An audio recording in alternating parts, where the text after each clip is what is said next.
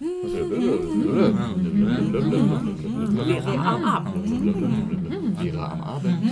Vera am Abend. Vera am Abend. Vera am Abend. Vera am Abend. Vera am Abend. Vera am Abend. Vera am Abend. Vera am Abend. Vera am Abend. Vera am Abend.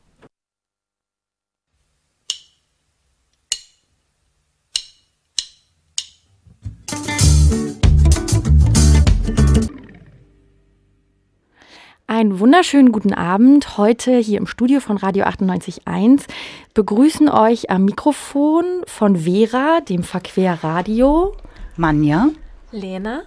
Und Katriona. Und ich, Sophie Hirschemann, und an der Technik Robert. Unser Thema heute sind die Meere und ganz im Speziellen die Ostsee. Wir haben, wie ihr gerade schon gehört habt, einen Studiogast mit bei uns, Lena vom NABU.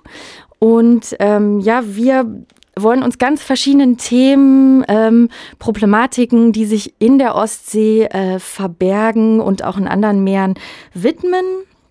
Ich will da aber jetzt gar nicht äh, zu doll ähm, in die verschiedenen Themen einsteigen, weil wir gleich, weil Lena uns gleich noch erklärt, ähm, zum, ja, was sich so zum Anlass der Sendung ähm, verbirgt. Und das ist nämlich eine Ausstellung, die ab, äh, ab heute, dem 8. März, dem Internationalen Frauentag, ähm, im Köppenhaus in Greifswald gezeigt wird. Ähm, der Titel ist Ostsee verborgene Fracht. Ähm, ja, und Lena, du hast die mitorganisiert vom NABU aus. Mhm. Was gibt es dort zu sehen? Ja, also die ähm, Ausstellung spielt eigentlich mit dem Kontrast zwischen Fotografien, analogen, großformatigen, sehr schönen Aufnahmen von, ähm, von der Ostsee und von Stränden der Ostsee und Informationen zu diesen Bildern, was an diesen Orten ja verborgen liegt. Seien es Munition aus dem Zweiten Weltkrieg oder Quecksilberfässer, die dort irgendwann mal legalerweise entsorgt wurden ähm, oder alte atomare Abwässer von U-Booten und genau spielt halt, also der Fotograf Markus Wildelau äh, spielt mit diesem Kontrast, dass die Ostsee einerseits irgendwie die beliebteste Ferienregion Deutschlands ist und andererseits zu den verschmutzten oder verschmutzigsten Meeren der Welt gehört. Okay, du sagtest gerade schon, Markus Wildelau ist der Fotograf. Kannst du noch mehr zu ihm sagen? Er kommt aus Bielefeld, ist eigentlich oder vor allem Filmemacher auch und ähm, ist auf diese Idee gekommen oder fand eben diesen, diesen Kontrast spannend. Okay. Und ist dann um die Ostsee gezogen, war eigentlich in allen Anrainerstaaten ähm, und hat genau insgesamt 31 Orte aufgesucht, an denen eben etwas ja, verborgen liegt. Und wann oder wie lange wird die Ausstellung jetzt im Köppen zu sehen sein? Noch bis zum 14. April. Und die Idee ist aber auch, dass die Bilder, jetzt sind es gerade zehn, also nur ein kleiner Ausschnitt aus der, aus der Sammlung, ähm, dass die Bilder auch wandern und noch an anderen Orten in Küstennähe oder auch woanders gezeigt werden. Und wenn da jemand Interesse dran hat, wir suchen auch noch andere Ausstellungsorte. Genau. Okay, gut zu wissen, wer da Ideen, ähm, ja, Ideen hat oder Interesse, die Bilder bei sich zu zeigen, kann sich bei uns melden ähm, über info@bildung-verquer.de oder bei Lena direkt beim NABU. Ja, beim NABU Kreiswald. Okay. Und ja, die Idee unserer Sendung ist jetzt, ähm, ja, ein paar von diesen Themen oder diesen Motiven, die dort in der Ausstellung zu sehen sind, ähm, durchzugehen. Ähm, wir haben verschiedene Beiträge zum Thema Eutrophierung, zum Thema Verklappung von Quecksilber. Ähm, auch zum Thema Nord Stream werden wir gleich ein Gespräch führen und dann zum Schluss auch noch das Thema Plastik, was ja weltweit ein Thema ist, nicht nur in, in der Ostsee.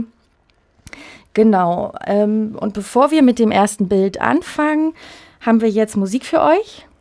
Manja, was hören wir? Ich will ganz kurz noch sagen, was wir gehört haben. Oh ja, also, ja. Genau. Auch dieses Mal die Musik äh, in unserer Sendung wieder passend zum Thema. Wir sind äh, gestartet mit Dodon, die Stadtpiraten äh, vom Album bis auf den Grund. Und zwar war das der Song Containerhafen. Aber als nächstes, sehr passend zum Thema Ostsee, weil das ja schon eine Konzentration auf dieses Thema in der Sendung gibt, hören wir von der Rostocker Formation, Rostocker Formation Dritte Wahl vom Album äh, Roggenroll Schaum auf der Ostsee.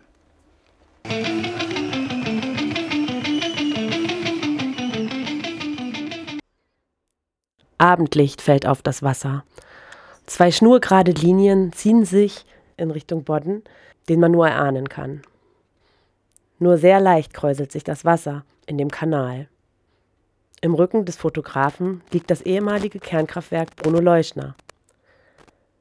Hierfür wurde der Kanal ursprünglich gebaut. Mit, der, mit dem Bau der ersten Gaspipeline Nord Stream 1 wurde auch der Hafen und der Kanal vollständig saniert. Denn hier im Greifswalder Bodden kommt die Pipeline mit dem Gas aus Russland an. Ja, jetzt soll eine zweite Pipeline gebaut werden, beziehungsweise zwei, Nord Stream 2. Wir haben am Telefon ähm, Anne Bönke-Henrichs vom NABU. Hallo, ähm, hören Sie mich? Ja, guten Abend. Okay, guten Abend. Schön, dass es geklappt hat. Ähm, ja, Sie sind ähm, beim NABU zuständig für Meeresschutz, ist das richtig? Das ist richtig, genau. Ähm, und der NABU hat jetzt gerade sehr aktuell Klage gegen den Bau ähm, des neuen Projektes des Nord Stream 2 eingereicht. Vielleicht können Sie mal ganz kurz sagen, wer hat da jetzt gegen wen Klage eingereicht und warum? Erstmal so ganz kurz für unsere Hörerinnen zum Einstieg. Mhm.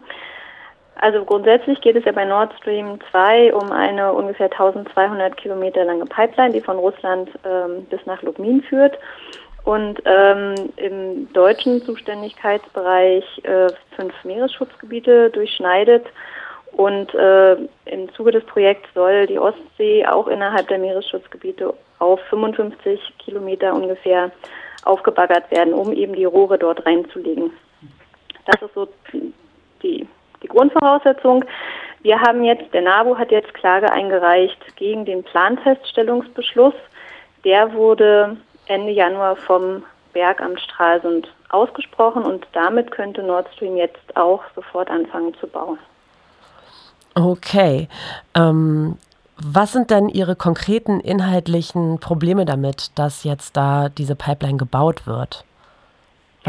Also wir haben diesen Planfeststellungsbeschluss genau geprüft und ähm, sind halt darauf gestoßen, dass die Umweltverträglichkeitsprüfung teilweise unvollständig ist. Zum Teil wurde eben nur eine Vorprüfung durchgeführt, was nicht rechtens ist. Und ähm, dann gibt es Monitoring-Daten der ersten Pipeline, Nord Stream 1, ähm, die jetzt belegen sollen, dass die Umweltauswirkungen gar nicht so schlimm sind. Ähm, das Problem ist nur, dass diese Monitoring-Daten zum aller, allergrößten Teil unter Verschluss sind. Das mhm. heißt, Nord Stream 2 arbeitet zwar mit den Daten, aber hat die nicht offengelegt. Also wir können gar nicht nachvollziehen, sind die Umweltauswirkungen wirklich so gering wie behauptet, sondern wir müssen eben davon ausgehen, was ist wissenschaftlich bekannt und publiziert. Und da sind äh, eben die Erkenntnisse so, dass die Auswirkungen eben doch gravierender sein können als dort angegeben. In, in welchen Bereichen denn? Also wenn ich man sich vorstellt, die Ostsee ist ja ziemlich groß und vielleicht auch in weiten Teilen einfach Sand am Boden nur noch oder stelle ich mir das jetzt falsch vor? Die Ostsee ist ganz vielfältig, ja. Also es fängt ja schon im Greifswalder Bodden an. Also wir haben sandige Bereiche, wir haben aber auch Bereiche, wo wir Rissstrukturen haben. Also Steine, hartes Substrat, wo eben ähm, entsprechend ähm, Seetang drauf wächst, wo, Muschel, wo Schnecken drauf wachsen, ähm, ja, ganz viele Tiere dort eben leben. Also es ist ganz vielfältig. Und was denken Sie, was ist konkret bedroht jetzt durch den Bau dieser, ähm, dieser Pipeline? Das betrifft mehrere Arten. Ähm, konkret könnte ich hier die Kegelrobbe nennen, den Schweinswal, zum Beispiel auch die Meeresenten. Ähm, vielleicht fange ich mit der Kegelrobbe einfach mal an. Ähm, da geht der Planfeststellungsbeschluss schon mal von völlig falschen Bestandszahlen aus. Ja, laut äh, Erhebungen vom Bundesamt für Naturschutz haben wir in der deutschen Ostsee nur 50 Tiere, die eben oder wir hatten 50 Tiere, die eben im Bereich Greifswalder Bodden leben. Jetzt sind Ende 2017, das haben Sie sicherlich auch mitbekommen, 23 ja. äh, Kegelrobben tot angespült worden, die auch eines nicht natürlichen Todes gestorben sind. Das heißt, wir haben jetzt schon den Bestand halbiert. Der Planfeststellungsbeschluss geht jetzt aber immer noch von 73 Tieren aus. Ähm, und das ist einfach falsch. Also es entspricht nicht den aktuellen Daten. Dann zeigt eben die Wiederansiedlung der Kegelrobbe in den letzten Jahren die große Bedeutung des Greifswalder Boddens für die Art. Ja? Ähm, der Planfeststellungsbeschluss selbst geht aber nur davon einer mittleren Bedeutung aus. Mhm. Das sind so die Kritikpunkte Kegelrobbe. Beim Schweinswal ist es eigentlich noch gravierender. Ähm, man muss wissen, in der, von Schweinswalen gibt es zwei Populationen in der Ostsee. Eine, die weiter westlich lebt und eine, die in der zentralen Ostsee weiter östlich von, von Rügen lebt. Und diese östliche Population ist vom Aussterben bedroht. Ähm, nun ist es so, dass ähm, in den Antragsunterlagen wird davon ausgegangen, dass ähm, hauptsächlich Tiere der westlichen Population, also die nicht vom Aussterben bedroht ist, sich im Vorhabenbereich aufhalten. Das wird aber von Wissenschaftlern bestritten. Ja, also man sagt, es kann niemand ausschließen, dass Tiere der östlichen Population, also der, die vom Aussterben bedroht ist, sich auch äh, im Bereich der Bauarbeiten aufhalten. Mhm. Äh, das betrifft insbesondere äh, die Wintermonate und über das ganze Jahr eigentlich ähm, junge, noch nicht geschlechtsreife Tiere, die eben auch weite Wanderungen vornehmen. Und da die Population eben auch nur noch 450 Tiere umfasst, geht es da um jedes einzelne Tier. Also jedes einzelne Tier, was gestört wird, was beeinträchtigt wird, ist eins zu viel, um diese Population noch retten zu können. Okay, das hört sich ja ähm, ziemlich brisant an. Auf der anderen Seite steht mit dieser Gaspipeline ja der Transport von Gas nach Deutschland. Und Gas hat ja, ähm, wie Sie auch selbst in Ihrer Pressemitteilung vom NABU schreiben, eine relativ hohe Bedeutung für die erneuerbaren Energien, also quasi als Ergänzung zu den erneuerbaren Energien, weil es flexibler einsetzbar ist als beispielsweise träge Kohlekraftwerke oder gar Atomkraftwerke. Ähm, wie steht denn eigentlich dieses Naturschutzinteresse jetzt gegenüber dem grundsätzlichen Interesse in dem Bereich erneuerbare Energien weiter voranzukommen. Und ähm, ja, genau. Was ist da die Haltung des NABUs dazu?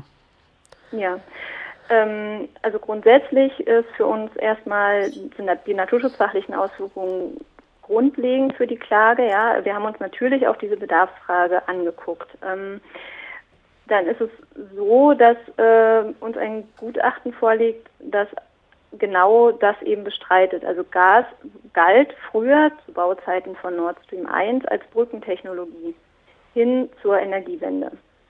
Das ist heutzutage überholt. Ähm, dazu kommt, dass heute schon für Deutschland äh, Gasimportkapazitäten und Speicherkapazitäten bestehen, die dreimal so groß sind wie der Bedarf. Also wir können heute schon dreimal so viel Gas importieren und zwischenspeichern, wie in Deutschland eigentlich pro Jahr verbraucht werden. Und da sagen wir, wir brauchen keine neue Pipeline. Okay. Vielen Dank für das Interview, ähm, was Sie uns hier gegeben haben. Ich ähm, ja, werde es mit Spannung verfolgen, wie das weitergeht mit der Klage. Ähm, wir sind ja auch hier ganz dicht dran in Greifswald. Wir werden das sicherlich mitkriegen, wie das äh, weiter vorangeht mit dem Bau. Und Ihnen dann erstmal noch einen schönen Abend. Dankeschön. Wiedersehen. Wiederhören.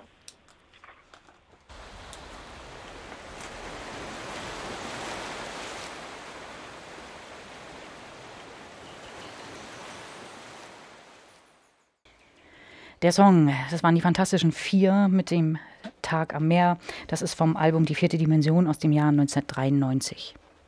Okay, und damit kommen wir zum zweiten Bild. Auf dem sieht man eine stürmische See, auf der weiße Schaumkronen tanzen. Und im Hintergrund ziehen tief hängende, dunkelgraue Wolken vorbei, die sich gegen das stürmische Blau des Himmels abzeichnen. Zwei Möwen kreischen in der Luft und lassen sich von den Böen forttragen und auf der Wasseroberfläche kräuseln sich die Wellen und schwappen an den Strand. Auf den ersten Blick eine ziemlich malerische Szene. Doch was passiert hier unter der Oberfläche? Zoomen wir einmal genauer heran. Das Foto wurde in Polen in der Nähe des Rega-Deltas gemacht. Hier, wo der Fluss ins Meer mündet, gelangen auch Nährstoffe aus Abwässern, der Luft, aber vor allem aus der Landwirtschaft in die Ostsee. Durch Düngung der Felder mit Stickstoff und Phosphor und den großen Mengen Dung, die bei der industriellen Tierhaltung entstehen. Abtragungs- und Auswaschungsprozesse bringen diese Stoffe von den Feldern, die manchmal hunderte Kilometer von der Küste entfernt liegen, über die Flüsse ins Meer. Und dabei leidet das kleine Binnenmeer Ostsee aufgrund des geringen Wasseraustauschs mit der Nordsee besonders unter den Folgen der Eutrophierung. Denn der übermäßige Nährstoffeintrag, der wird auch für uns bei genauerer Betrachtung sichtbar. Mikroskopisch kleine Algen, das sogenannte Phytoplankton, wächst hier viel stärker als sonst und auch große festsitzende Algen, die Makrophyten, vermehren sich. Wenn die Pflanzen dann absterben, werden sie von Bakterien gefressen. Diese atmen und verbrauchen den Sauerstoff im Wasser. Das wiederum führt im Meer zu einer Sauerstoffarmut. In vielen Regionen sind dadurch sogenannte Todeszonen entstanden. Das klingt ziemlich dramatisch und das ist es auch. Denn in diesen Bereichen ist, der, ist die Sauerstoffarmut so groß, dass Tiere wie Fische, Krabben und Muscheln dort nicht überleben können. Und auch für uns Menschen ist das gefährlich, denn Blaualgen die aus Cyanobakterien bestehen, wachsen vermehrt und beim Verschlucken führen sie zu Durchfall und Übelkeit und können Allergien auslösen. Wenn vor Küsten Blaualgenteppiche gesichtet werden, dann müssen Badeverbote ausgesprochen werden. Eine weitere Folge der Eutrophierung ist der Lichtmangel. Seegraswiesen zum Beispiel, die Kinderstube vieler Fischarten reagieren darauf sehr empfindlich. Durch viel Phytoplankton verschlechtert sich die Sichttiefe und die Lichtdurchlässigkeit und so schrumpft der Lebensraum von Seegras. Anfang des letzten Jahrhunderts kam es noch in einer Tiefe von bis zu zehn Metern vor und das Wasser war klar. Heute findet man sie an der Küste von Mecklenburg-Vorpommern zum Beispiel lediglich nur noch in zwei Metern Tiefe. Was auch passiert, ist, dass Seegraswiesen, wie zum Beispiel in der Prerohr Bucht, von schnellwüchsigen, fädigen Braunalgen überwachsen werden. Solche Algen werden dann im Sommer oft an die Strände gespült und verrotten dort unter Freisetzung von Faulgasen. Das wiederum vertreibt Badegäste. Doch wie hat sich dieses Problem in den letzten Jahren entwickelt? Gibt es positive oder negative Trends? HELCOM, eine zwischenstaatliche Kommission, die sich für den Schutz der Ostsee einsetzt, schätzt den Verlust, der durch die Eutrophierung entsteht, auf ca. 4 Milliarden Euro jährlich. Und die Gesamtmenge der Stickstoffeinträge ist zwar seit 1985 gesunken, doch die jetzige Eintragsmenge löst immer noch übermäßiges Algenwachstum, Sauerstoffmangel, eben den Rückgang von Seegraswiesen und die, den Rückgang der Zahl vom Boden lebender Tiere sowie Fischsterben aus. Und in den letzten Jahren steigen die Phosphoreinträge wieder an. Von fast 200 untersuchten Gebieten im Rahmen der HELCOM konnten nur 13 als nicht eutrophiert eingestuft werden. Alle Gebiete der deutschen Hoheitszone gelten als nährstoffbelastet, besonders die Förden, die Bodden und die Hafe. Deutschland hat sich ein Ziel für die deutsche Ostsee gesetzt. Bis zum Jahre 2020 eine Ostsee ohne Beeinträchtigung durch vom Menschen verursachte Eutrophierung zu erreichen. Doch der Schutz der Ostsee kann nur erfolgreich sein, wenn alle Anrainerstaaten Staaten an einem Strang ziehen und nicht nur die Wasserwirtschaft, sondern vor allem die Landwirtschaft reformieren. Denn diese ist für 70 bis 90 Prozent der Stickstoff- und 60 bis 80 Prozent der Phosphoreinträge verantwortlich. Und seit der EU-Osterweiterung hat sich die Agrarproduktion und der Einsatz von Düngern im Einzugsgebiet der Ostsee noch stark erhöht. Kommen wir wieder zur Musik. An dieser Stelle können wir wieder einen Musikwunsch erfüllen. Wir hören Gundermann mit dem äh, Titel Fliegender Fisch. Gundermann selber ein Baggerfahrer am Tagebau, der nebenher seine Musik geschrieben hat. Dieses Lied ist auf dem Album Krams aus den 90er Jahren.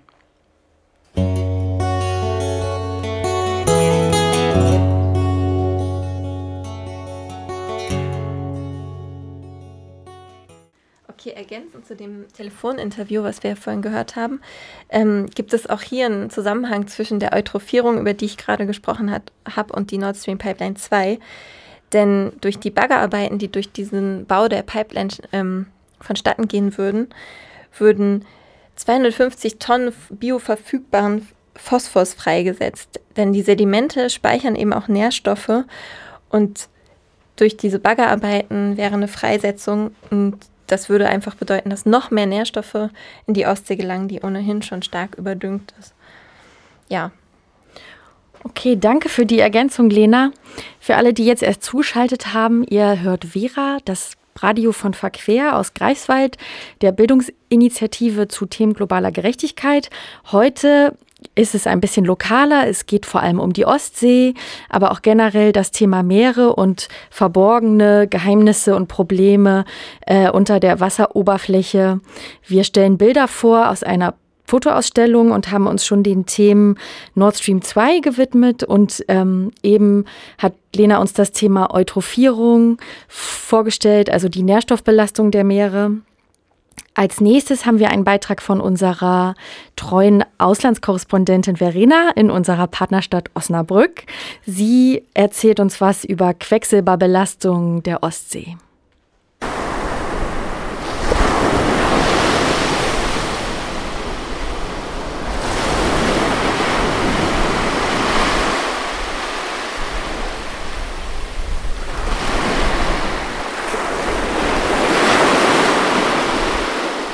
Vergleichsweise ruhig liegt sie da, die Ostsee, in der Bucht von Sundsvall, in der schwedischen Provinz Västernorrlands län. Es ist Abendstimmung, ein Küstenort auf der Insel Alnön. In der Ferne erkennt man eine kleine Inselgruppe. Das Bild ist an einer felsigen Küste aufgenommen. Kiefernzweige ragen im Vordergrund von allen Seiten ins Sichtfeld.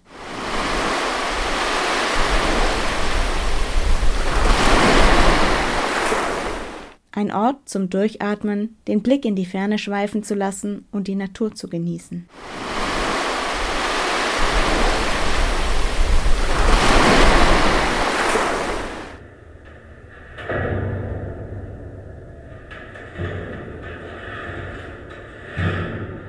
(2006) wurden einige Seemeilen östlich von Sundsvall bei Vermessungen des Meeresgrunds zufällig 13.000 Fässer mit Quecksilber entdeckt Sie liegen in circa 80 Metern Tiefe. In den 50er und 60er Jahren wurden insgesamt 21.000 Fässer als Abfälle aus dem Bleichungsprozess einer Papierfabrik dort entsorgt, gefüllt mit einer quecksilberhaltigen Chemikalie, die mit Beton vermischt wurde, völlig legal. Aus den Aufzeichnungen der Papierfabrik zu entnehmen, etwa neun Tonnen Quecksilber lagern vor Sünzwall, wo genau alle Fässer liegen, ist jedoch unbekannt. Klar ist, Sie sind eine tickende Zeitbombe. Das Element Quecksilber, im Periodensystem hat es die Ordnungszahl 80, ist ein natürlich vorkommender Stoff. In der Atmosphäre reagiert es kaum mit anderen Stoffen und kann sich so recht gleichmäßig über große Entfernungen verteilen. Quecksilber ist in Reinform, aber auch mit all seinen Verbindungen für alle Lebewesen toxisch, es wirkt zellschädigend und behindert Enzymaktivität.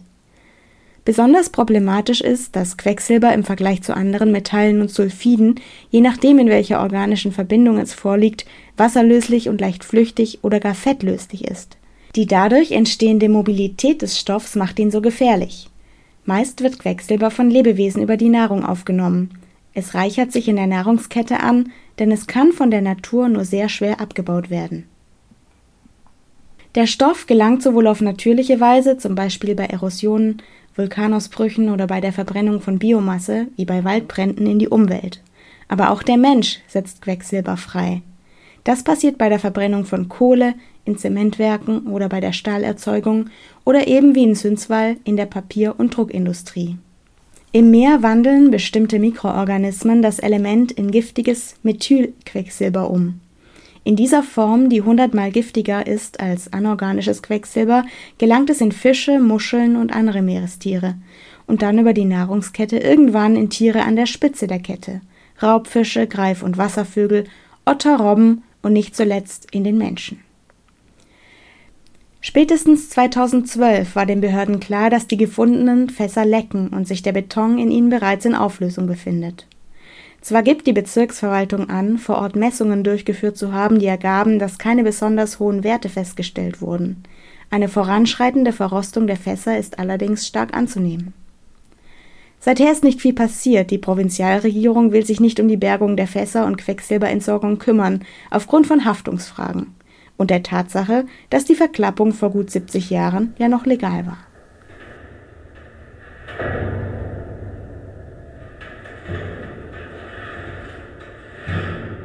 Auch das am 16. August 2017 in Kraft getretene Minamata-Übereinkommen, auch Quecksilberkonvention genannt, hilft in diesem Fall nicht weiter. Zwar gilt der Vertrag als wichtiger Etappensieg auf dem Weg zur Quecksilberminderung in der Umwelt, er birgt aber noch erhebliche Mängel. Unter anderem wird beklagt, dass das Abkommen nicht auf die Frage der Entschädigung von Opfern eingeht und vor allem das ist für den Fall in Sundsvall bitter, es stellt überhaupt nicht heraus, wer zur Sanierung quecksilberverseuchter Gebiete in die Pflicht genommen werden soll.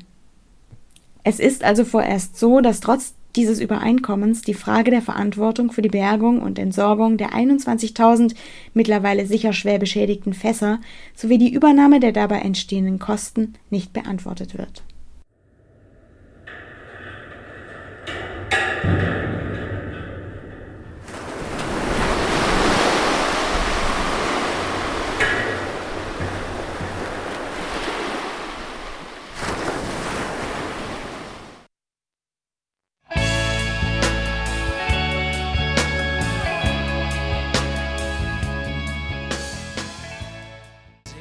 Das war der Titel äh, von Element of Crime Schwere See. Das ist vom äh, 1993 veröffentlichten Album Weißes Papier. Ja, und nach dieser äh, eigentlich rein deutschsprachigen Musik und dem Fokus auf die Ostsee geht es jetzt nochmal zu einem Thema, was eigentlich in allen Weltmeeren eine ganz große Rolle spielt, und das ist der Plastikmüll. Dafür hat Manja noch was vorbereitet, was wir uns gleich an anhören. Kannst du noch kurz was dazu sagen, Manja? Ja, auf alle Fälle. Ich möchte auch mit, mit Bildern anfangen. Das passt, glaube ich, gut in das System der Sendung. Mit Plastik gefüllte Mägen von Wasservögeln und die Anlagerung von toxischen Substanzen an aufgerauten Mikroplastik lassen einem so ein bisschen die Romantik von Wellentälern und Brandungsgebraus im Halse stecken bleiben. Plastikmüll schwappt in Hafenbecken und in Meeresbuchten und türmt sich auf auf Stränden tropischer Eilande. Es ist ein diffiziles, reales und von uns mitverursachtes Problem. Hierbei geht es um den Film A Plastic Ocean. Er wurde gezeigt im Ozeaneum am 28. Februar und die Herangehensweise dieses Films ist wissenschaftlich, aber auch extrem leidenschaftlich und die zum Teil schockierenden Bilder wirken sehr lange nach. Neben dem Aufzeigen der vorhandenen Ist-Situation versucht der Film sehr tapfer, mögliche Lösungen aufzuzeigen, die Gott sei Dank auch an unterschiedlichen Orten dieser Welt aufgestöbert wurden. Der Film wurde gezeigt im Ozeaneum, dort in einem wirklich über die Maßen gefüllten Kinosaal. Und ähm, der Film ist aus dem Jahr 2016 von Greg Leeson. Und ganz klassisch wird Plastik als Thema genommen und es wird gezeigt, wo es überall im Wasser ist. Erstaunlicherweise in welcher Größe, in welche riesigen Stücken sich in Mägen von Wasservögeln äh, wiederfinden, die dann nie keine weitere Nahrung mehr aufnehmen können und in welcher Kleine, in welcher mikroskopischen Kleine dann auch Plastik in unseren Weltmeeren schon äh, vorhanden ist. Und genau das geht dieser Film durch. Als Hinweis noch, im Rahmen der Ausstellung, äh, die Lena hier, hier mit konzipiert und auch vorgestellt hat, findet am Donnerstag, dem 12. April äh, 2018 um 19.30 Uhr die Aufführung dieses Films, A Plastic Ocean, auch im Köppenhaus hier in Greifswald statt. In Stralsund ist die Polyfrei, eine Jugendgruppe, die unter anderem in der Spielkartenfabrik ihre Zeit äh, verbringt, gemeinsam in dem Film gewesen. Und was danach passiert ist, dass es immense Diskussionen zum Thema Plastik gegeben hat. Äh, diese Diskussionen sollen in die Breite getragen werden. Man will auf keinen Fall alleine damit bleiben. Und genau deshalb sind verschiedene Menschen in Stralsund interviewt worden an unterschiedlichen Orten, Schulhöfe, Bahnhof, Jugendwerkstatt oder in der Jugendkunstschule. Und wir hören jetzt einen Teil der Fragen und Antworten. Wie viel Plastik, denkst du, trägst du gerade? Hast du an dir? Oh, aufgrund der Temperaturen habe ich eine ziemlich dicke Winterjacke an und die ist definitiv aus viel Plastik. Und wenn ich, ja, im Kleid auch, im Kleid auch. Mehr würde ich jetzt nicht verraten wollen.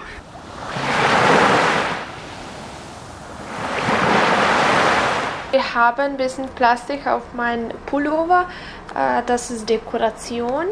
Dann ich habe ein bisschen Plastik auf meinen Schuhen und vielleicht auch an meinen Socken. Da mhm. gibt es in diesem Material, also auf diesem Stoff, ein bisschen Plastik auch.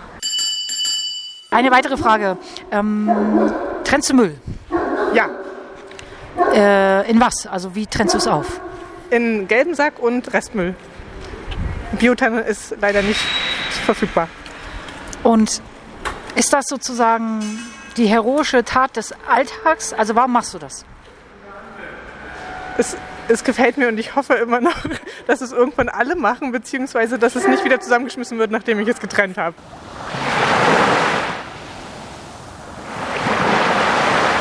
Ja, so in meiner Gastfamilie, wir trennen unsere Müll. So wir haben äh, Papiertonne, äh, Plastiktonne, dann Biotonne und Restmüll. So, das ist alles zusammengemischt. Und wir haben äh, speziell Müll äh, für Batterie, so kleine mhm. Schachtel. Aber so, ich komme aus Serbien und wir trennen leider diesen Müll nicht. Deswegen unsere Luft ist nicht so frisch. Das ist eine Schätzfrage. Ne? Also was schätzt du wie viel?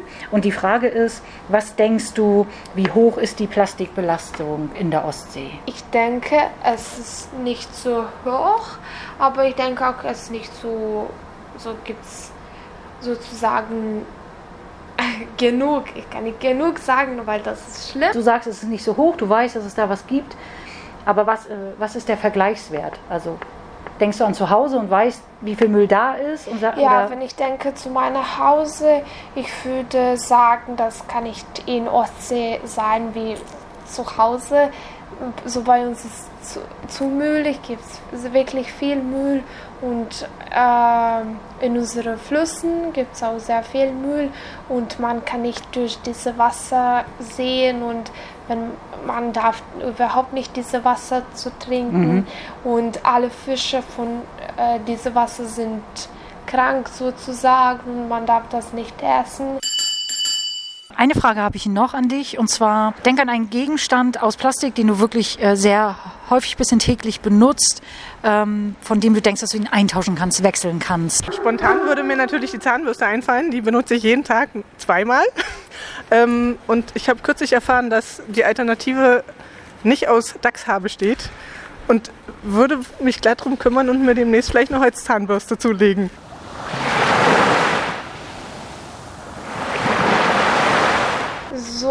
Wir benutzen viel ähm, Plastik, so Flaschenplastik wird in meiner Gastfamilie, wir kaufen was und ich würde das tauschen für Glas. Äh, dass wir können von Glas trinken.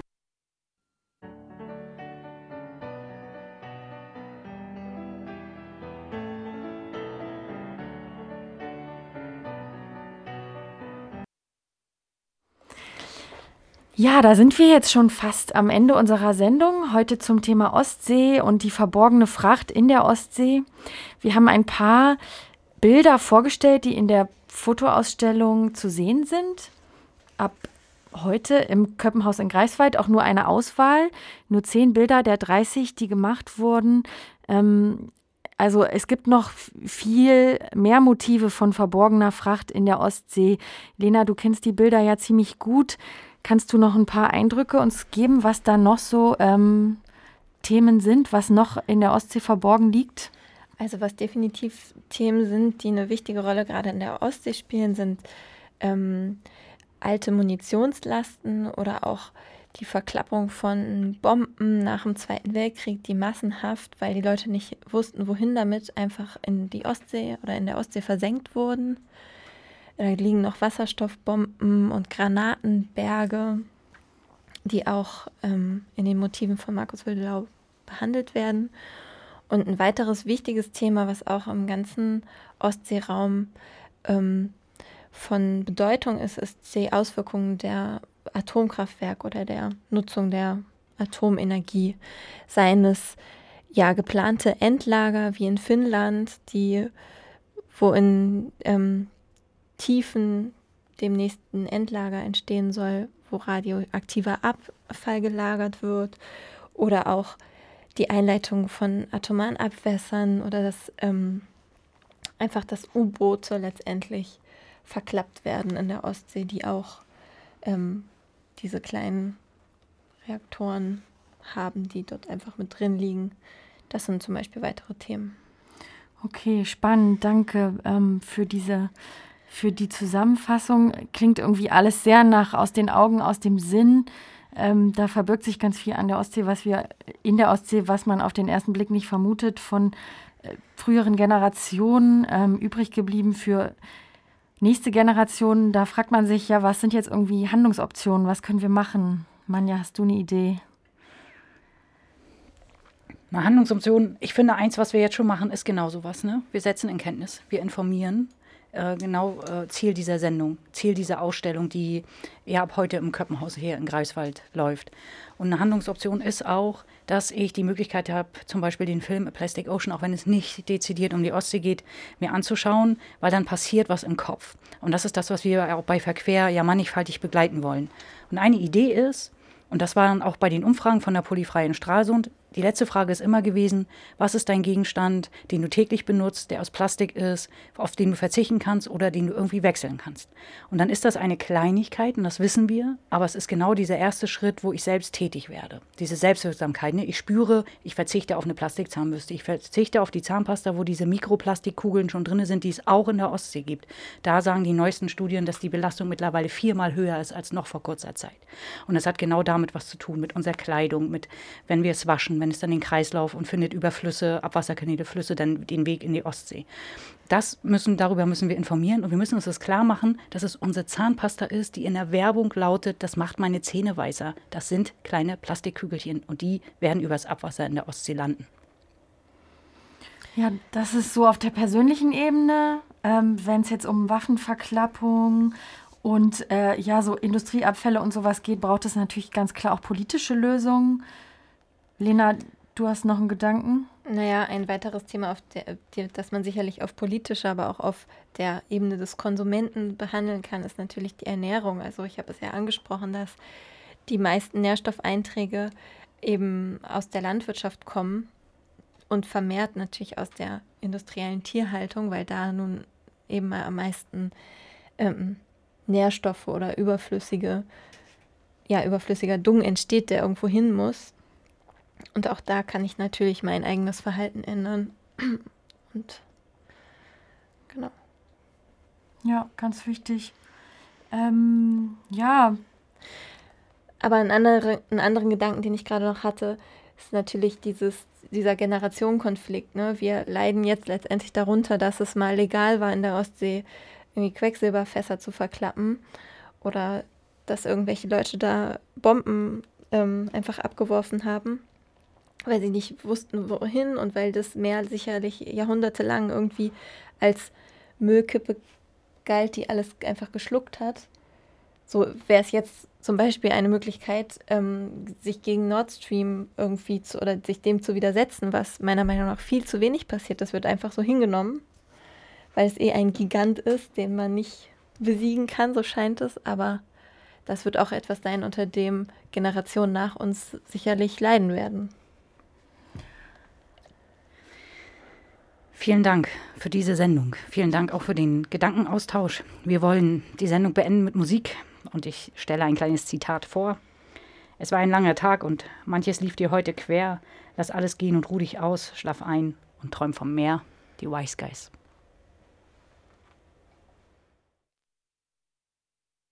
Ooh.